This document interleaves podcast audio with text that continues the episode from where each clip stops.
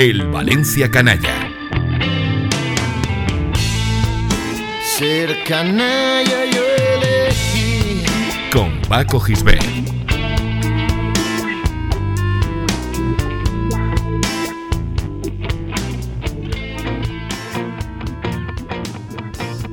Diciembre del 96 y ese la la la la la la que unió el destino de cinco caminos y un viejo pintor holandés. Mezcla perfecta de magia secreta, de tardes de lluvia y café. Notas de música hicieron el resto, vivimos un sueño y ya ves. ¿Cómo olvidarme de tantos momentos, de tantas palabras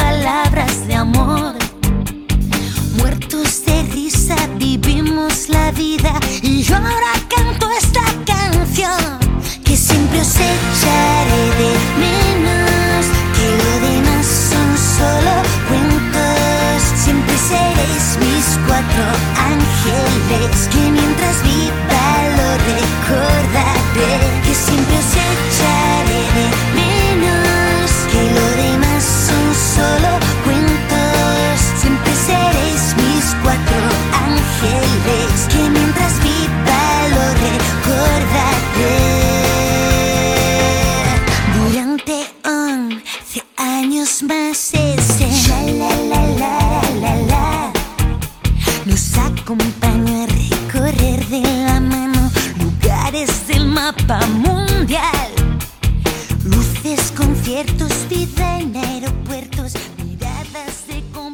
Dos años después de la temporada del doblete, el Valencia intentaba recobrar su prestigio después de una campaña nefasta, en la que las ilusiones por dominar el fútbol nacional se habían ido desvaneciendo. La plantilla que había ofrecido el mejor lustro de la historia del club estaba haciéndose mayor, y las incorporaciones en masa de futbolistas italianos no habían dado el nivel exigido para mantener al equipo en la élite.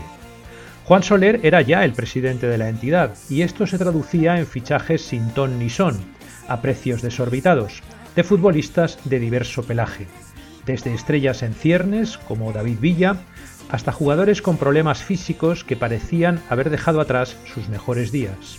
Caso del brasileño Edu Gaspar.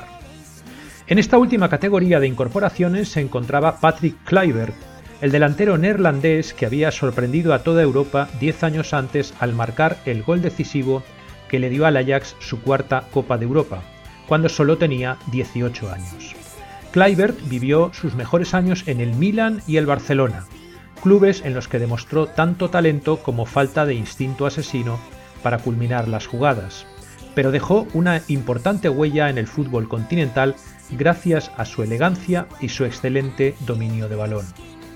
Tras salir del Barça por la puerta trasera y pasar un año poco memorable en el Newcastle, el Valencia lo contrató con la carta de libertad bajo el brazo, confiando en que la habilidad del neerlandés y el hambre de gol de Villa se combinarían para formar una delantera letal. Llegó al Valencia en el verano de 2005, con 29 años de edad y sus comienzos fueron prometedores. En la Copa Intertoto, aquella absurda competición que servía como fase previa de la Copa de la UEFA y tenía nombre de lotería clandestina, Kluivert fue titular en cinco de los seis encuentros que disputó el equipo y llegó a marcar su primer tanto con la camiseta blanquinegra ante el Genk belga. Pero muy pronto se vio que Kluivert no estaba en su mejor forma.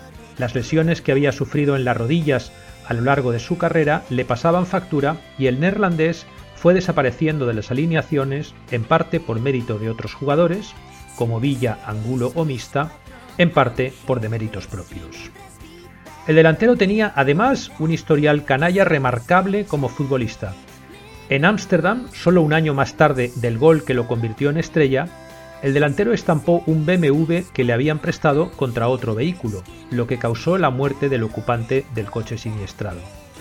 Las pruebas periciales demostraron que Kluivert conducía al doble de la velocidad permitida en la vía en la que sucedió el accidente, por lo que fue condenado por conducción temeraria y homicidio involuntario a un año de trabajos para la comunidad y así esquivar la cárcel. No fue el único incidente automovilístico que sazona su currículum. Durante su estancia en Barcelona dio positivo en un control de alcoholemia rutinario y la Guardia Urbana de la ciudad le retiró el carnet de conducir por espacio de un mes. Más controvertidas habían sido sus aventuras sexuales.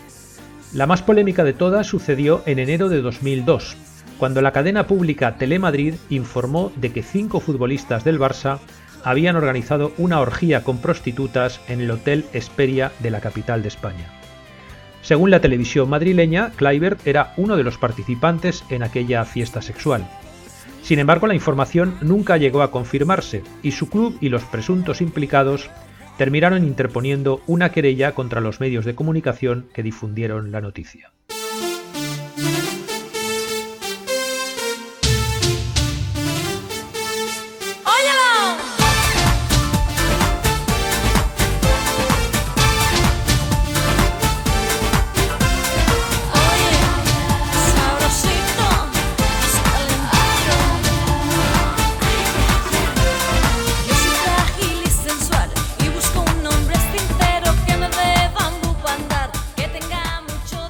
Kleiber llegó a Valencia un año después de haberse divorciado de Ángela, una espectacular modelo que es la madre de sus tres hijos mayores.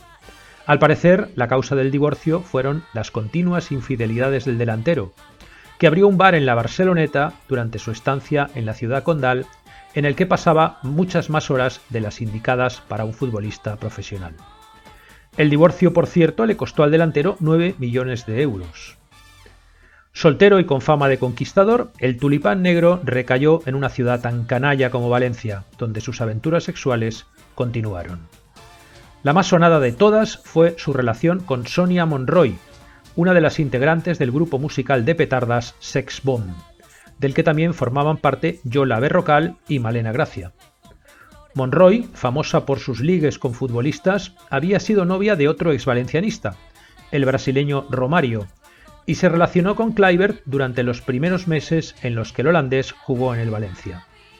Hasta el programa de cotilleos Aquí hay tomate se hizo eco de la extraña relación cuando mostró unas imágenes de la presunta cantante saliendo de la casa de la presunta figura del Valencia.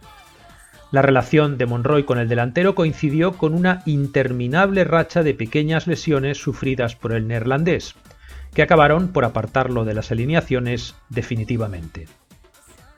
La relación con Sonia Monroy terminó, pero Kluivert nunca pudo recuperarse de sus dolencias.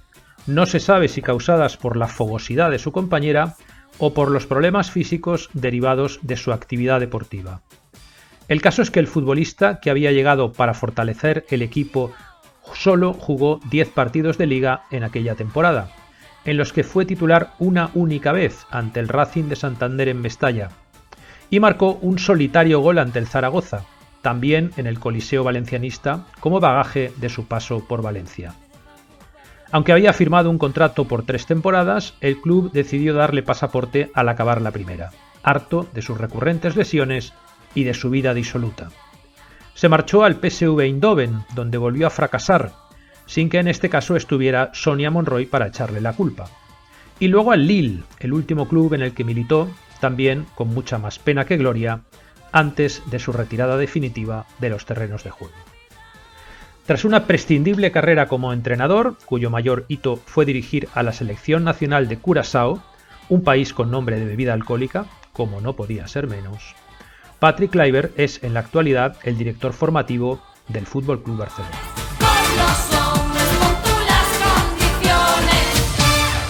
Escucha todos los programas en plazaradio.es y en valenciaplaza.com. Suscríbete a nuestros canales en Apple Podcast, Spotify, Evox y Google Podcast. Descarga la skill para Alexa de Plaza Radio o envía un WhatsApp al 605 66 36 70 para recibir cada nuevo episodio. También puedes seguirnos en Facebook, Twitter e Instagram.